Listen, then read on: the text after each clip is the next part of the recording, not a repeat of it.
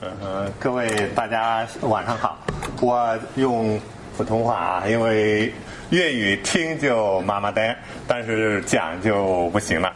呃，今天我跟大家一起分享的呢，是一带一路给澳门艺术金融带来的呃机遇。那么一带一路，刚才我们主持人已经讲了啊、由于时间的关系呢，我在这里简单的跟大家回顾一下。那么，习近平主席讲，习“一带一路”不是一个国中国一家的独奏，而是沿线国家的一个合唱。这就是说，我们“一带一路”呢是一个国际性的一个大众舞台。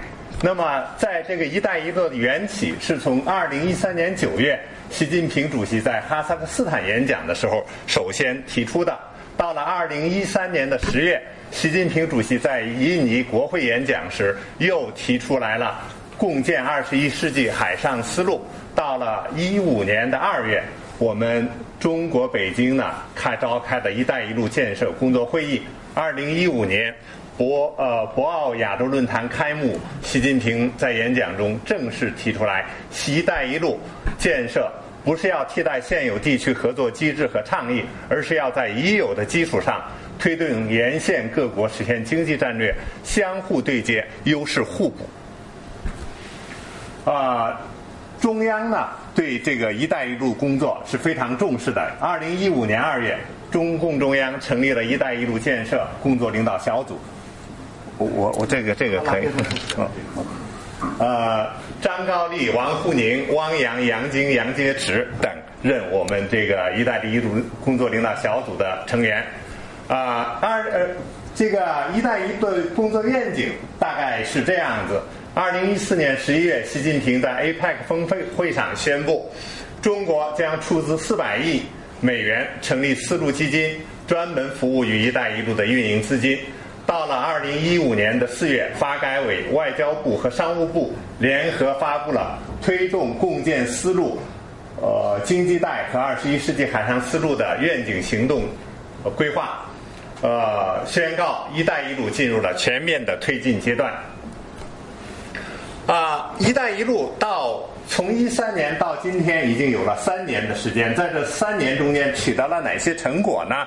啊、简单的回顾一下，呃，不是一个完全的统计。一五年，国家主席习近平出访了包括巴基斯坦、哈萨克斯坦、白俄罗斯、英国、越南、新加坡、津巴威和南非等十四个国家。“一带一路”的互联互通项目始终是习近平主席出访中间的一个重要议题。习近平主席不仅与各国签署了一系列的多领域双边合作项目，也成功的与有关国家和地区发展战略实现了对接。那么，二零一五年，呃，我们中国呢与“一带一路”相关的六十个国家新签订了合同，共计有九百二十六点四亿美金。二零一六年的一月，习近平访问了沙特、埃及、伊朗和阿盟总部。他在阿盟总部演讲时说：“我们在中东不找代理人，而是劝和促谈，不搞势力范围，是推动大家一起加入‘一带一路’朋友圈，不谋求填补真空，而是编织互利共赢的合作伙伴网络。”这体现了我们中国作为一个负责任大国的一种外交理念，引起了世界上的强烈反响。二零一六年的六月七号、十七号到二十四号，习近平访问了塞尔维亚、波兰、乌兹别克斯坦等中东欧国家，这些“一带一路”重要节点国家，并带来了以下的成果。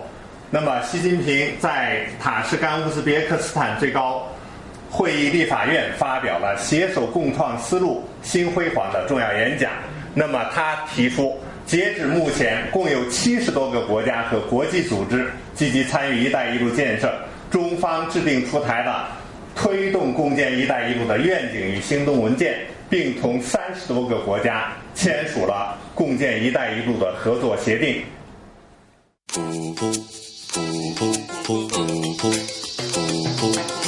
AM 六二一，DAB 三十一，河门北跑马地，FM 一零零点九，天水围，FM 一零三点三，香港电台普通话台。香，港电台普通话台，播出生活精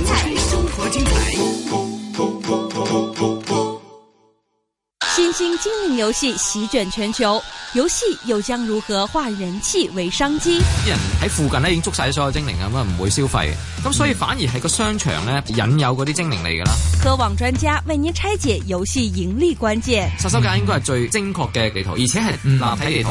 AM 六二一，DAB 三十一，香港電台普通話台，每周二下午一線金融網，請來投資總監王華為您總攬科網大事。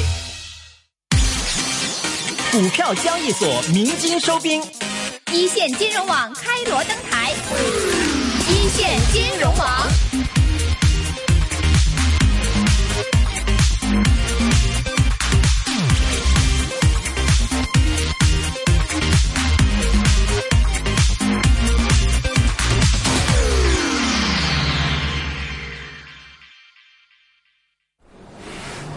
那麼，刚才我们是简单的回顾了“一带一路”的缘起和目前取得的这个成果。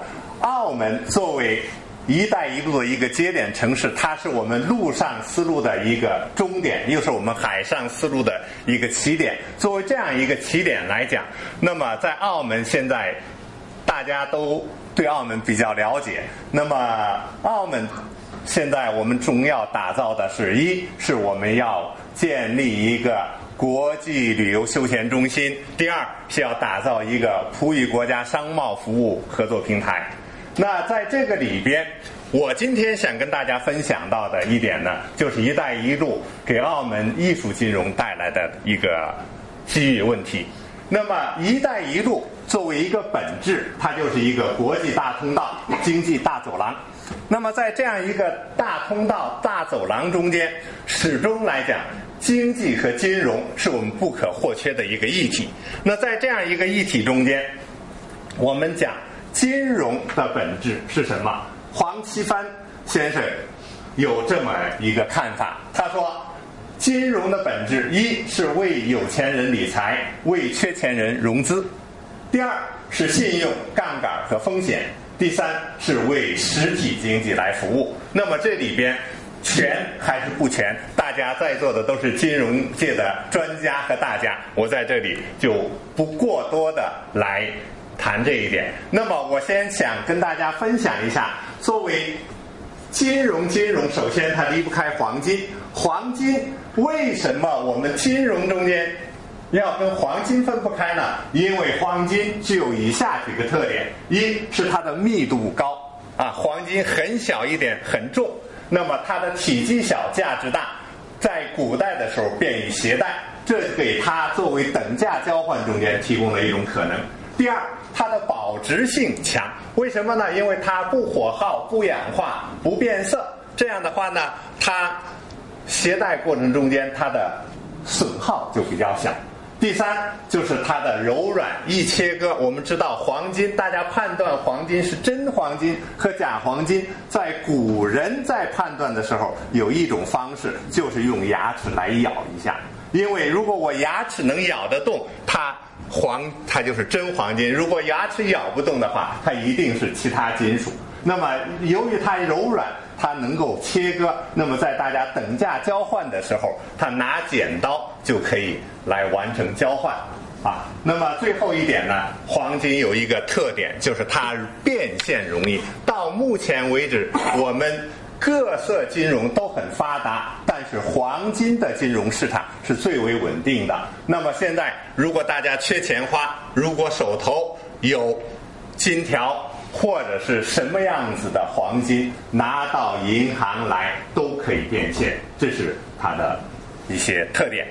那么在这样一个特点下，艺术品作为 艺术金融的一个后起之秀，它跟黄金有一些相通的地方。有哪些地方是比较相通的呢？第一，艺术品的价值大，单位体积小，便于携带。比如说，我们有一方鸡血石的印章，是吧？这个或者是有一方田黄的印章，那么人家说一寸田黄一寸金，所以说呢，它有与黄金价值大的一个共同的特点。第二，它的保值性也是很强的。艺术品大家知道，它很多的时候，除非在战乱年代，它的价值会有降低；在多数和平年代，啊，盛世都是搞收收藏的，所以呢，它的保值性是比较强的。第三，它的公众认可度是比较高的。我们讲，凡是价值高的这种艺术品，不管是油画还是国画，在国际上都是收藏界都具有一定的收藏价值。那么，同样，第四个，它的流通性比较强，就是说，我们看毕加索的画在西方国家受欢迎，来到中国照样是受欢迎的，这就是它的流通性。由于有了这样几个特点，艺术品作为金融行业的后起之秀，完全是有可能的。除了刚才讲到的，我们说。艺术品具有与黄金同样特性的一些以外，艺术品在黄金之外还有它独特的一些价值。比如说，艺术品具有不可复制性。黄金，我们拿一个 A 五十克的金锭和 B 五十克的金锭，两个是等值的。但是我们的艺术品没有两件艺术品可以说是等值的。啊，它这个艺术品它具有不可复制性，就是它有唯一性。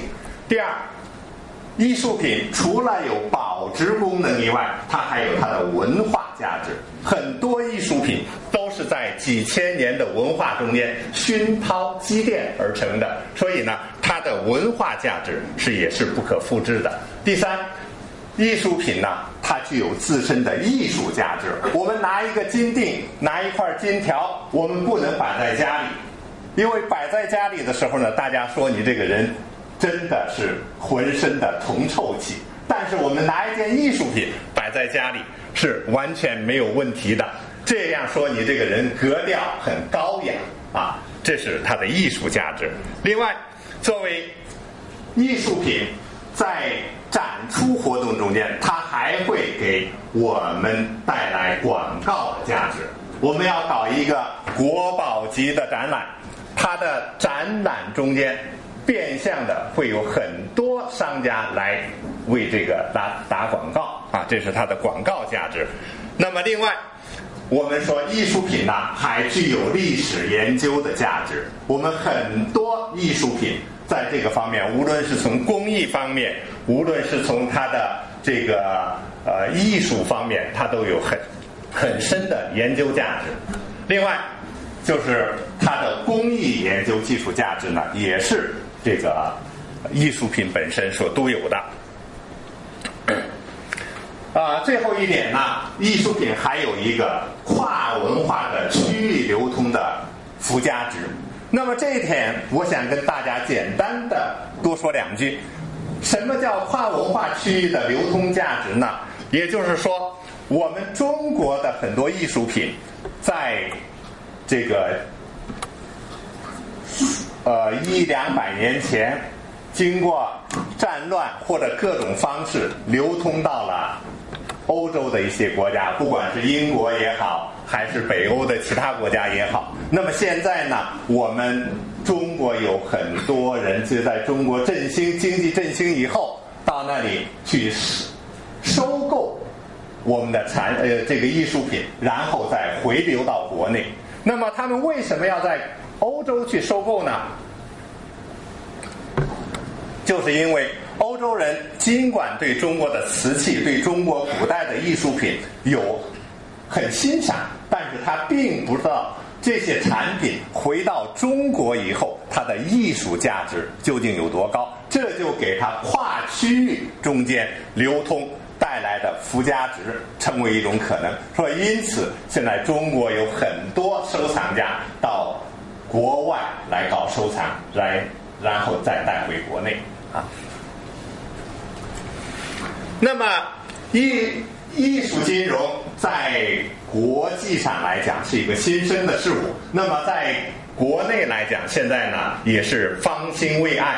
那么我认为，澳门在这个经济转型和经济适度多元化的情况下，我们澳门来进入来搞艺术金融，现在是一个大好的时机。那具体澳门做艺术金融有哪些优势呢？我个人啊、有以下几点看法。第一个，澳门搞艺术金融有自己的天时。那么，艺文化艺术品流通是经济交流中间的一个应有之义，这是我的一个观点。第二，就是说中国的收藏已经成为仅次于房地产以后的一个重要的经济项目投资啊，这是第三。那么，世界旅游休闲中心与中葡商贸合作平台也为澳门开展艺术品金融啊、提供了可能性，这是天时方面的啊、几个要素。那么，地利，澳门目前经过这么多年的发展与建设，澳门的博物会展设施现在是比较完备的。我们现在有文化中心、科技馆、科教文中心、这个渔人码头、金光会展等等，很多会展的地方都可以来从事艺术品的金融。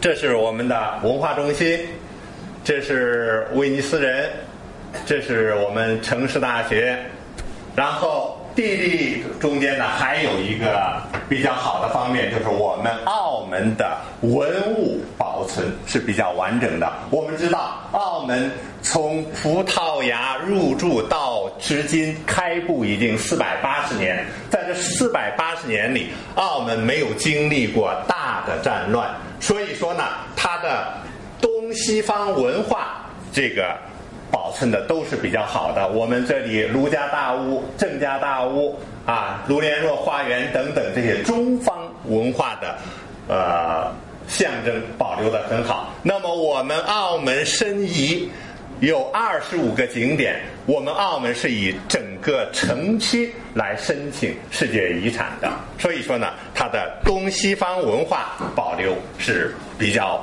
好的，这是它的地利方面的，这是我们的妈祖庙，我们的郑家大屋，我们的卢连若公园，还有这是我们亚洲第一所教会大学，这个圣保禄书院遗址。那么地利方面呢，我们说这个中西方文化这个历史呢，在这里融合的历史也比较悠久。这是我们圣保禄书院的呃厨房遗址，这是我们利玛窦中学，这是我们这个回归融合之门啊。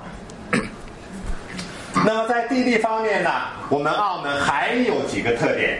一个方面就是我们澳门有艺术文化品收藏的传统与市场。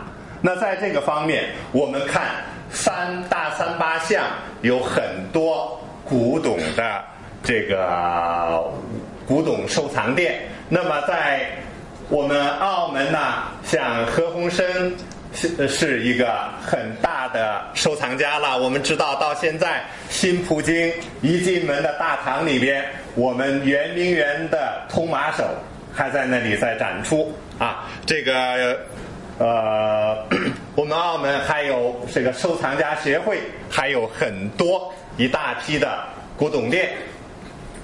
这个这是永利的展出的欧洲的一个挂毯，这也是国宝级的产品啊。所以说呢，澳门在这个方面还是地利方面是有很多方面的。另外，澳门的地利方面呢，我们还有很多艺术会展的呃场所和高校以及学术机构。这个我们澳门城市大学有这个城市大学的会展专业、艺术设计专业等等，都是我们这个地利方面的一些条件。那么我做了一个简单的统计，在澳门一共有二十五家世界遗产单位建筑物，啊，多数保存的有文化艺术精品，有二十四家博物馆，有十八家历史悠久的天主教堂，有十几所具有历史价值的庙宇和道观，还有二十九家银行、三十四家保险业，还有五十八家鸭店。这个珠宝、玉器、黄金的店经营店家有二百三十六家，陶瓷店、古董、古董礼品店、纪念品店啊也有几十家。所以说呢，我们这个地利方面，我们还是澳门占尽了艺术金融的地利。那么艺术品金融的人和方面，我们澳门呢也有很多。澳门是一个东西方文化融合交流的地方。那么，欧美等国比较注重文化艺术品的交流与收藏。那么，在这个方面呢，澳门跟这个欧美的交流还是比较频繁的。啊，澳门这个从呃。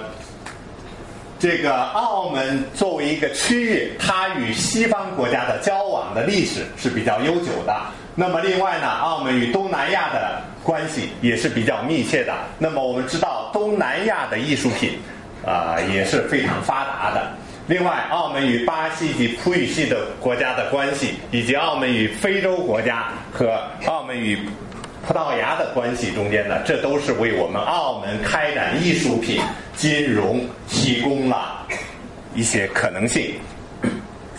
那么在人和方面，这是我在网上找到了我们澳门收藏家协会的一张大合照。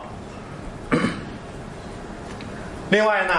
澳门具有这个经验丰富的艺术品行业和从业人员。那我们现在以前说压店，现在说压店里边的朝奉，从用今天的行话来说，他们不应该叫做朝奉，应该叫古董鉴别人员，对吧？或者叫古董鉴定师，啊，这就是对艺术品鉴定真伪的一些人员。那么我们还有。这个我们那么多黄金店、珠宝店这些人员，他们都是对艺术品进行估价的一些艺术品评估师，是吧？这是我们这个人和方面的一些特点。那么艺术品金融行业呢，在澳门有这个抵押可艺术品金融行业在将来可以做的有哪些事情？一个艺术品可以做抵押、做按揭，因为房子它就像我们的房子一样，在这个在金融流通中间呢，也可以做抵押、按揭一样。那么，另外艺术品呢，在以后做金艺术金融的话，它可以做收藏、可以交流、可以拍卖。同时呢，艺术品可以通过展出、出借来进行一些流通巡回，还有。这个艺术品可以带来的行业里边呢，包括我们的艺术品的鉴别保真业务、艺术品的公证和售后服务，以及艺术品的保险、进出口退税、免税、保税等业务。那么具体到澳门，如果要做艺术品金融的话，应该怎么做呢？啊，大概有这么几个想法啊：一是艺术品的货币化。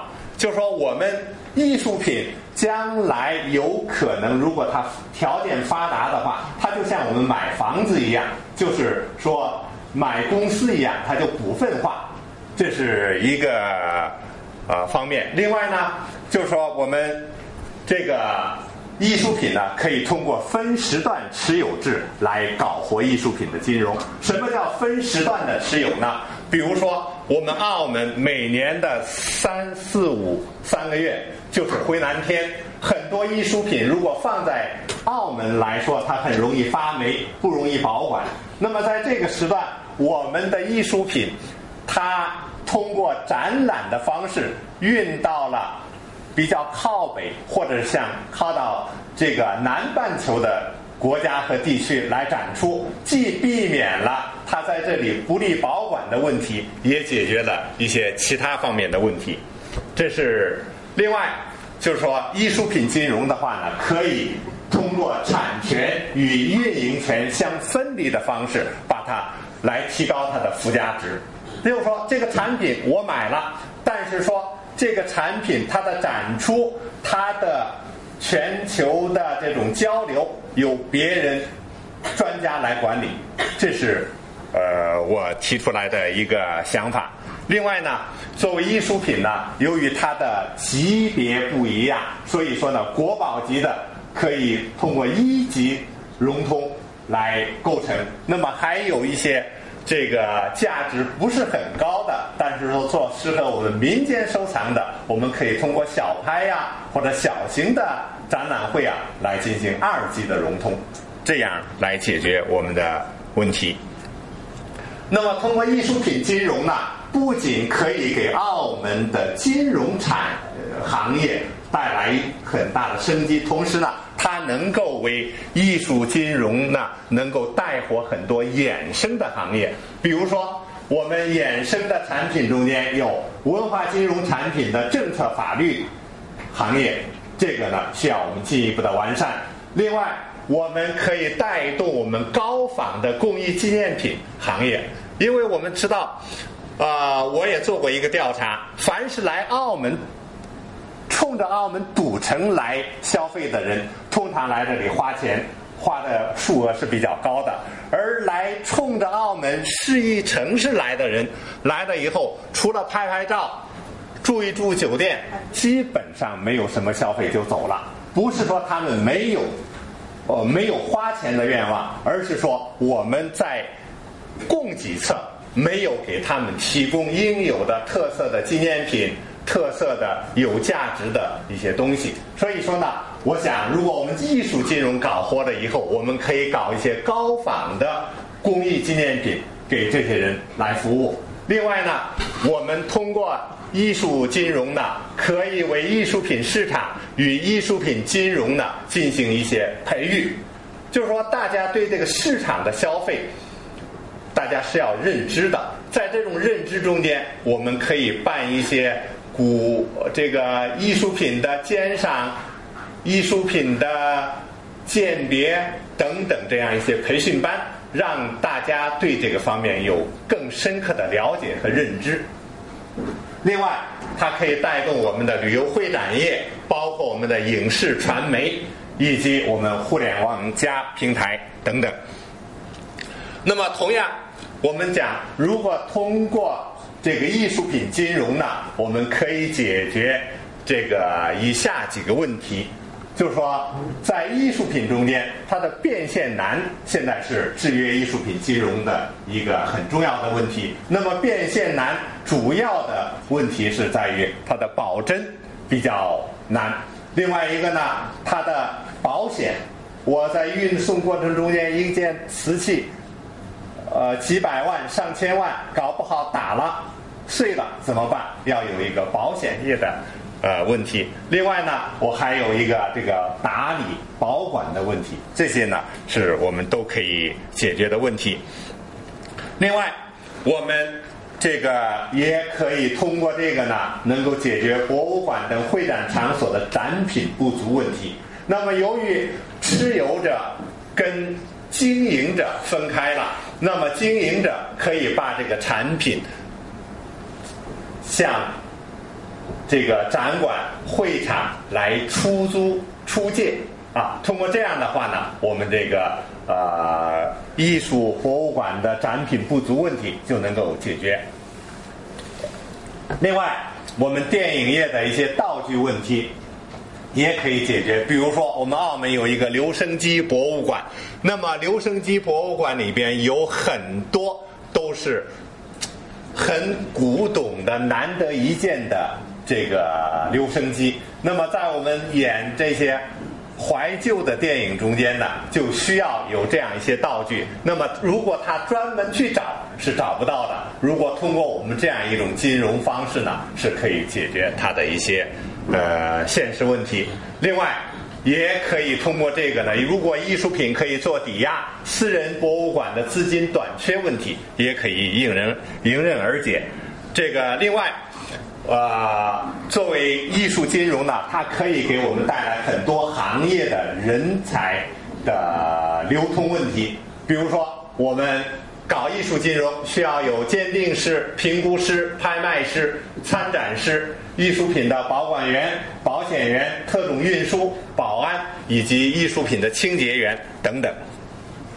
啊，由由于时间关系呢，我在这里就不一一展开了，好吧？耽误大家的宝贵时间，谢谢大家。